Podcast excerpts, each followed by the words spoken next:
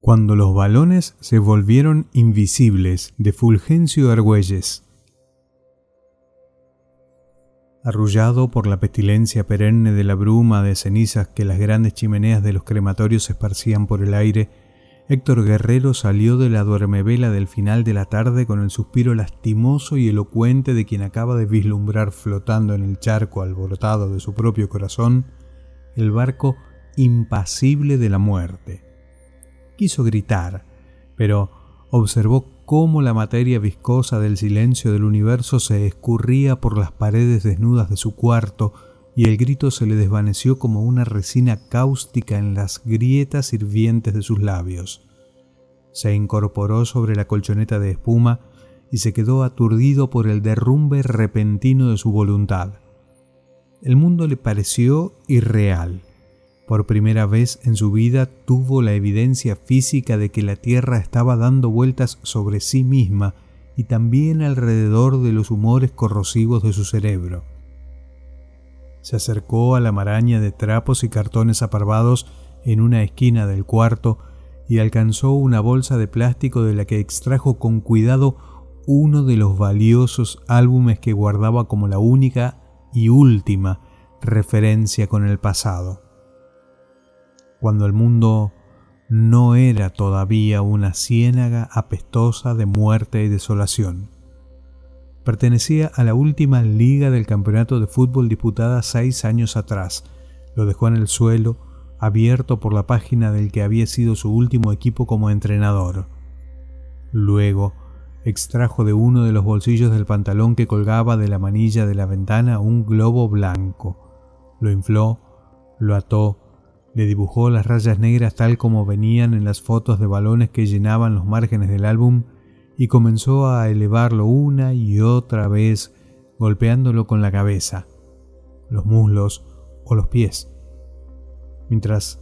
iba sintiendo cómo el globo, él mismo y el mundo entero se quedaban nadando en un estado de brumas imaginarias donde la realidad no era otra cosa que el cúmulo de los residuos que habían dejado en su memoria tantos buenos recuerdos. Mientras el globo ascendía, él cerraba los ojos y soñaba con aquellos balones de antaño que volaban sobre el área girando sobre sí mismos, igual que gira la Tierra buscando el golpeteo acrobático de su derecha mágica. El globo se elevaba en cámara lenta y él se retorcía sobre sí mismo reproduciendo cabriolas, chilenas, volatines y piruetas como aquellas que en otro tiempo habían enfervorizado al público y entusiasmado a todos los críticos deportivos y cuyas imágenes habían recorrido el mundo repartidas y repetidas una y mil veces por todas las cadenas de televisión extranjeras. En cada viaje lánguido del globo balón hacia las alturas, Héctor Guerrero iba desclavando las imágenes colgadas y disecadas en las paredes de su memoria y las iba extendiendo en el aire de ceniza de la tarde agria como una sábana nevada sobre la hoguera de su miseria. Veía la entrada triunfal en la avenida del aeropuerto bajo la lluvia de flores y serpentinas montado en un automóvil plateado y abierto que el presidente de la nación usaba en las inauguraciones públicas, cuando el equipo regresó con la copa de todas las copas debajo del brazo, después de un encuentro inolvidable contra los ingleses donde él consiguió, con el tiempo ya vencido y el árbitro ojeando su cronómetro, una volea desde 40 metros que incrustó el balón por la mismísima escuadra y dejó al portero londinense de las 100 manos y los mil pies tendido en el césped como una alimaña herida de muerte y ahogado en un llanto de niño abandonado imposible de contener. Veía los pasillos alfombrados, y las cristaleras floridas de los ministerios en las innumerables recepciones organizadas para las felicitaciones oficiales por tantos títulos nacionales y continentales, y las caras triunfales y cebosas de los políticos que lo abrazaban como un Mesías libertador de todos los males patrios. Veía a las patrullas espontáneas de aficionados llenando los muros de la ciudad con su nombre pintado con brocha gorda Veía la muchedumbre enloquecida saltando al campo para elevarlo en hombros, la noche en que consiguió su primer título como entrenador en un partido glorioso que durante 90 minutos detuvo al país entero en un suspiro subliminal de infartos contenidos. En el fragor de estas imágenes revividas, consumió lo que quedaba de la tarde hasta que el globo, que había ido trazando en quiebros extenuados los perfiles de un mundo feliz perdido, alcanzó los pinchos de un pequeño cactus que agonizaba sobre el cajón de la basura y desapareció en una explosión súbita y desproporcionada, que a él se le antojó como un síntoma más de la maldición que desde hacía años había caído sobre la pasión o deporte del fútbol y sobre todos sus apropiados, derivados o referentes, y que había hundido al país en la más cruel y enigmática de las miserias. Recogió los anicos de goma como quien recoge en un último y definitivo esfuerzo los despojos de sus entrañas y los arrojó junto con el cactus moribundo y asesino al féretro de la basura. Triste y derrotado por la evidencia del maleficio, se desplomó sobre la colchoneta de espuma, tomó el álbum que había permanecido abierto en el suelo y encendió la radio. Mientras repasaba las hojas amarillentas reconociendo cada una de las caras, deteniéndose en cada rostro y preguntándose qué habría sido de este o de aquel, compañeros, la mayoría, en los equipos a los que él había pertenecido primero como jugador y después como entrenador. Mientras esto hacía con el gesto perdido en el ámbito gris de la melancolía, escuchó la voz de naufragio del locutor que anunciaba las últimas medidas urgentes del gobierno de salvación nacional. Se declaraba no potable el agua de todas las ciudades y se emplazaba a la población a consumir únicamente aquella que los consejos urbanos repartirían por las calles en camiones cisterna. Los cadáveres de las gentes que morían cada día como si fueran chinches se depositarían junto a los contenedores de basura donde serían recogidos en turnos de día y noche por los carros dispuestos al efecto para ser llevados lo más pronto posible a los centros de incineración. Se establecían los criterios de actuación para las múltiples comisiones nombradas para encauzar las ayudas llegadas del exterior y su distribución adecuada entre la población, sacudida y diezmada por el hambre y las pestes antiguas y de nueva aparición. Se suspendían definitivamente todas las actividades académicas y los centros de enseñanza serían utilizados para la asistencia sanitaria y social, por lo que se recomendaba a todos los voluntarios que quisieran ofrecer su ayuda que se presentaran en dichos centros con ropa limpia y papeles de identidad para pasar las pruebas de asepsia y quedarse, si procedía, a total disposición de los consejos urbanos. El Ministerio de Pensamiento Oficial y la Meditación convocaba a todos los intelectuales, profesores y gentes de la cultura a concentrarse en las bibliotecas públicas para unas jornadas intensivas de reflexión sobre las causas y los efectos de aquel irracional desastre sin paliativos en la historia de la humanidad. Se declaraba la guerra abierta y sin miramientos contra los terroristas del Grupo 13 de Mayo que habían elevado al fútbol a la categoría de religión y preconizaban sus méritos y bondades, reivindicaban la vuelta de las competiciones, declaraban al gobierno actual como único responsable del desastre nacional por su torpeza y su maníaca superstición y atormentaban a las autoridades con constantes y trágicos actos de muerte y brutalidad. Y por último, se establecía la pena de muerte para todo aquel que manifestara públicamente de palabra o de obra cualquier tipo de apoyo, consideración o referencia a la plaga del fútbol o a cualquier recuerdo, objeto o teoría que con aquel juego diabólico tuviera algo que ver. Héctor Guerrero, al oír el relato de esta última medida, abrazó con fuerza la bolsa amarilla donde guardaba los álbumes y sintió cómo se le descuartizaban las ansias de vivir en aullidos sangrientos que le arrugaban el espinazo y la nuca y el alma y la pierna mágica que tantas satisfacciones le había proporcionado a su país, ahora sumido en el barrizal de lo indescriptible. Aquellos álbumes eran lo único que le quedaba. Había perdido a sus dos hijos en el último azote de peste que en ráfagas mortíferas propias del más lóbrego apocalipsis hizo estragos entre la población infantil, y su mujer se había fugado con un miembro del grupo terrorista 13 de mayo, culpándolo a él de no tener cojones para unirse a ellos, tanto que amaba su fútbol de las entrañas, y de haber dejado morir a sus hijos de hambre por no vender en el mercado negro aquellas reliquias de mierda que no hacían otra cosa que agrietarle la coraza del corazón con punzadas de nostalgia y de dolor, pues el país, decía ella, no necesitaba símbolos muertos, sino hechos consumados que despertaran las conciencias dormidas de las gentes y mandaran al otro barrio a la inútil manada de gobernantes. Héctor vivía en un piso sin muebles, sin puertas, sin marcos, quemado todo como leña para superar la crueldad del último invierno que fue como una desmesurada y larga pesadilla que acabó convirtiendo aquella nación a la deriva en el reino de la pesadumbre.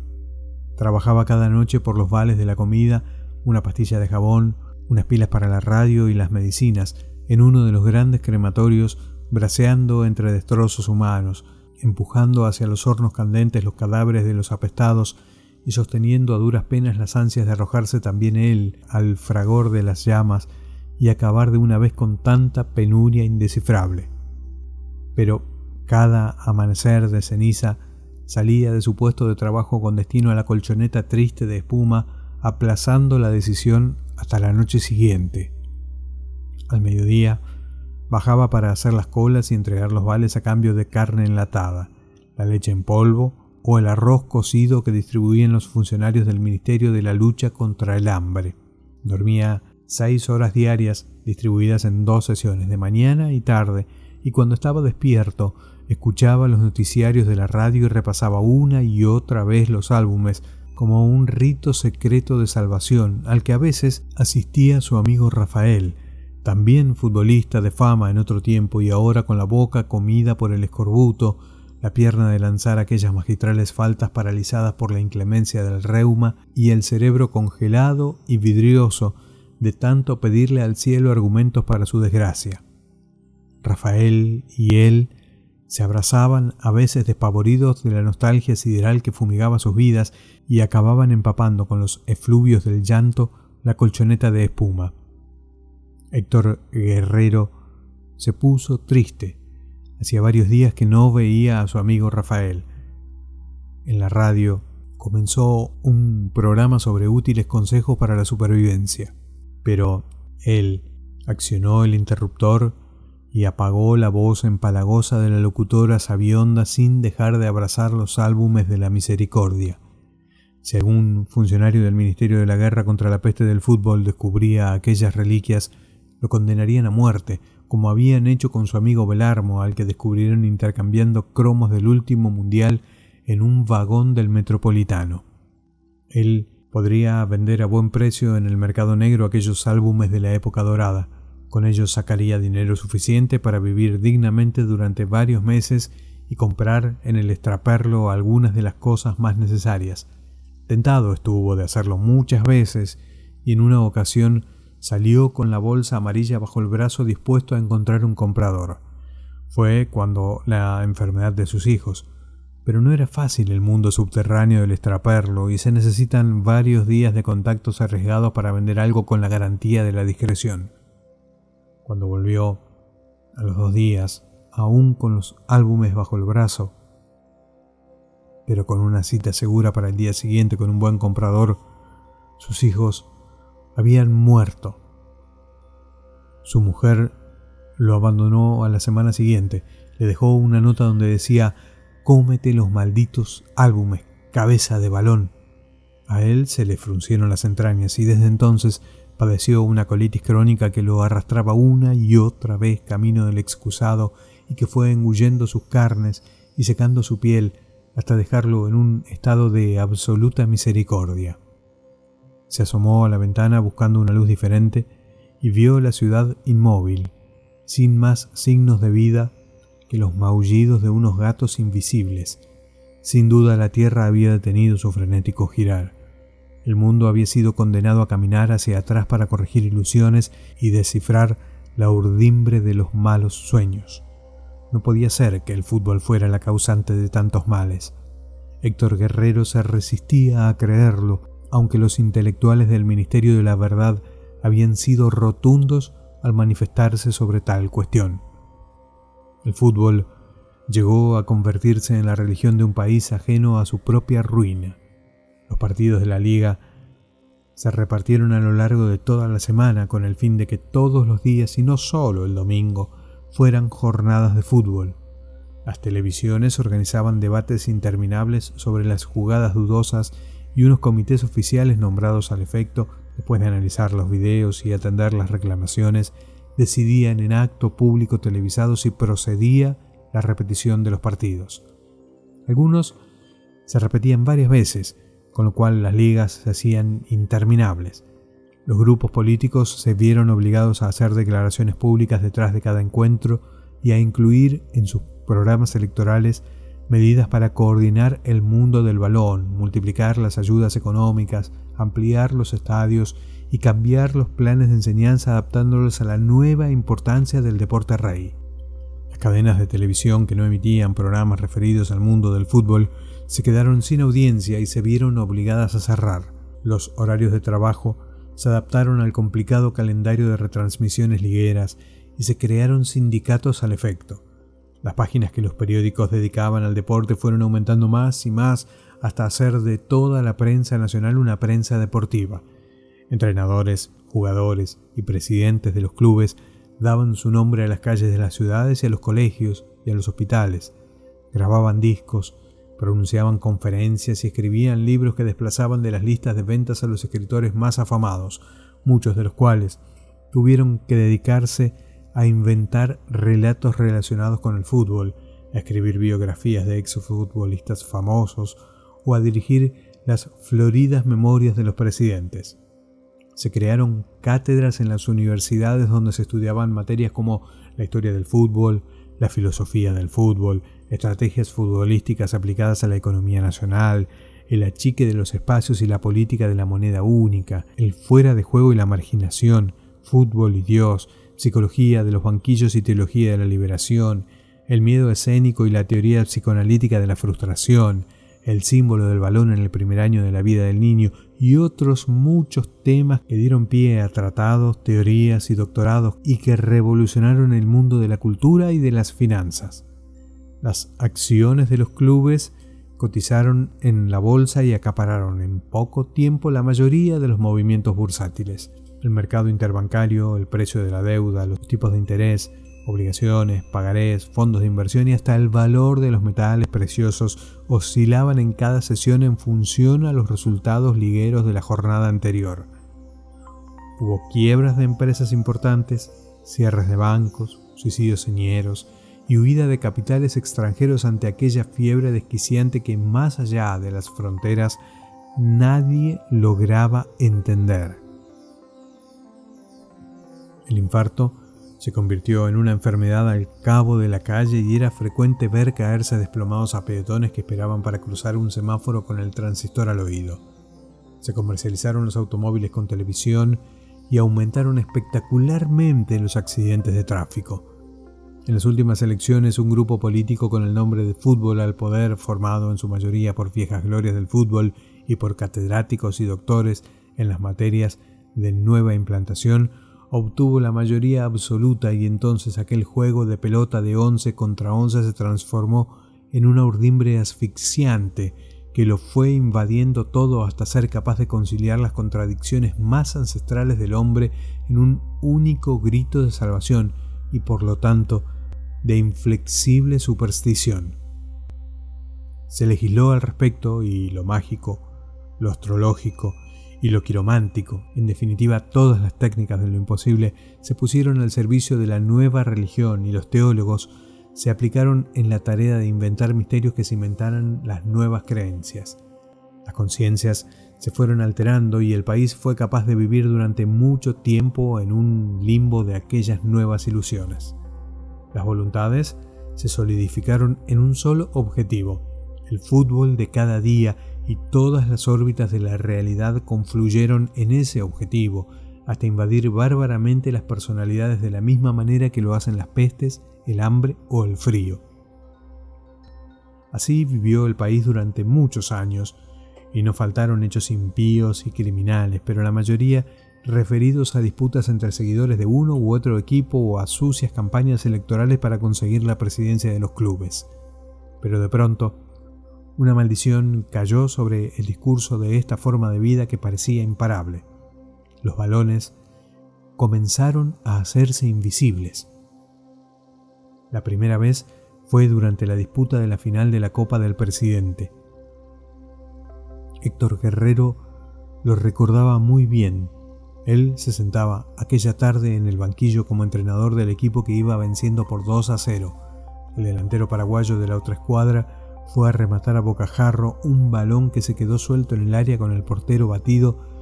y el esférico se esfumó. Un tirón en el muslo obligó al jugador a salir del campo en camilla. Se fueron sacando más balones, pero todos corrieron la misma suerte. Hubo que suspender el partido. En una semana desaparecieron todos los balones de cuero, de goma y de plástico y hasta las pelotas de playa. Ni los más entendidos en las ciencias parapsicológicas pudieron dar una explicación. Se pidieron balones a los países vecinos que fueron traídos cuidadosamente en camiones frigoríficos, pero en cuanto cruzaban las fronteras se volvían invisibles. En Consejo Urgente de Ministros se decidió jugar los partidos con pelotas de trapo fabricadas al efecto, pero una nueva maldición cayó sobre el país del fútbol. Un virus desconocido que las autoridades sanitarias no lograron clasificar arremetía de manera fulminante contra las rótulas de los jugadores en cuanto estos pisaban el césped, y las bajas fueron tantas que hubo que suspender la competición. De nada sirvieron los análisis realizados con la tierra y la hierba de los campos por los especialistas enviados por la Organización Mundial de la Salud. Cundió el pánico. La bolsa se hundió, hubo suicidios colectivos, varios intentos de golpe de Estado, las fábricas se cerraron, las televisiones suspendieron sus emisiones, se organizaron procesiones monstruosas donde se practicó la penitencia pública, los alimentos escasearon, los asesinatos y los actos de histeria colectiva se multiplicaron y el país entero se encontró envuelto por la niebla espesa de un síndrome de abstinencia que acabó con él. La gente dejó de acudir a los centros de trabajo angustiada por la ausencia de aquel alimento del alma que durante tanto tiempo había sostenido sus vidas. Las turbas de los fanáticos asaltaban las videotecas y las sedes de radio y televisión en busca de grabaciones de los partidos y el ejército hubo de intervenir para requisar todo el material cinematográfico y recluirlo en los cuarteles. Se estableció el toque de queda y se suspendieron las libertades constitucionales. Por si las desgracias fueran pocas, llegó una ola de frío que se fue repitiendo cada año. Las nevadas duraban meses era como si el cielo hubiera querido purificar definitivamente las ciénagas brumosas en que se habían convertido las conciencias, sofocar los efluvios del polvo ilusorio a que se habían quedado reducidas las memorias y ahogar a base de gélidas y cegadoras tormentas blancas las pesadillas de una nación que se había quedado sin futuro y había perdido la noción del tiempo. El presidente del país y fundador del partido Fútbol al Poder, un 13 de mayo, festividad de Nuestra Señora de los Desamparados, mortificado y despavorido por tanta absurda desgracia, se pegó un tiro en acto público televisado en directo, diciéndoles a todos que, puesto que en este mundo ya no había fútbol, no merecía la pena vivir. Muchos ciudadanos siguieron su ejemplo, y los árboles de los parques amanecieron abarrotados de cadáveres colgados y bandeados por el viento de la desilusión. Esa misma noche, con los alientos oliendo a resina y los cráteres de la luna pintados de alquitrán, los minúsculos grupos de la oposición para quienes el fútbol había sido la peste desencadenante de todas las desgracias, tomaron el poder y se constituyó el gobierno de salvación nacional. Héctor Guerrero, más abrumado que nunca por el peso de la nostalgia, que es como el rumor corrosivo de la lluvia de los recuerdos cuando se ponen tristes, iba camino del crematorio a cumplir con su jornada nocturna de trabajo, recordando los hechos desde aquella noche de pasmo en el Estadio Nacional, cuando el balón se volvió invisible, hasta el apocalipsis devastador en el que día a día iba sobreviviendo a base de reconstruir el mundo perdido de antaño en el espacio ceñido de su memoria. Los carros municipales recogían los cadáveres amontonados junto a los contenedores de la basura. Le dio una patada a un bote vacío con el mismo estilo y el mismo coraje con el que ejecutaba las penas máximas en los encuentros de la selección nacional. Los funcionarios que conducían los carros mortuorios le gritaron al unísono ¡Eh, tú! Que eso está prohibido. Él se soltó a llorar y el agua salada de su llanto al mezclarse con la ceniza triste del aire formó en su rostro un barro luminoso parecido al polvo decrépito de la muerte. Tomó el sendero mugriento del crematorio entre edificios descascarados de techos hundidos. Una especie de vagabundo gritaba consignas contra la peste del fútbol subido sobre un rimero de escombros hablaba de la primitiva bondad del hombre, del escepticismo, de las enfermedades que en el alma provocan las nuevas religiones y del peligro que para las voluntades y las conciencias suponen las de más antigua implantación, y gruñía con voz desafiante de goznes oxidados y vidrios rotos, reclamando el cobijo y la enmienda de la esperanza como el único antídoto contra los devastadores efectos del veneno de la pelota. Héctor Guerrero sintió lástima de aquel desastrado predicador y de sí mismo y del mundo entero, y pensó que también la esperanza es una especie de religión que no trae a los corazones más que dolor y que es algo así como la antesala del infierno, y deseó con todas sus fuerzas convertirse en balón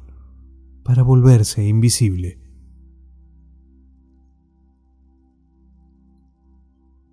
Publicado en el libro Cuentos de Fútbol de Agustín Cerezales de Fulgencio Argüelles, cuando los balones se volvieron invisibles.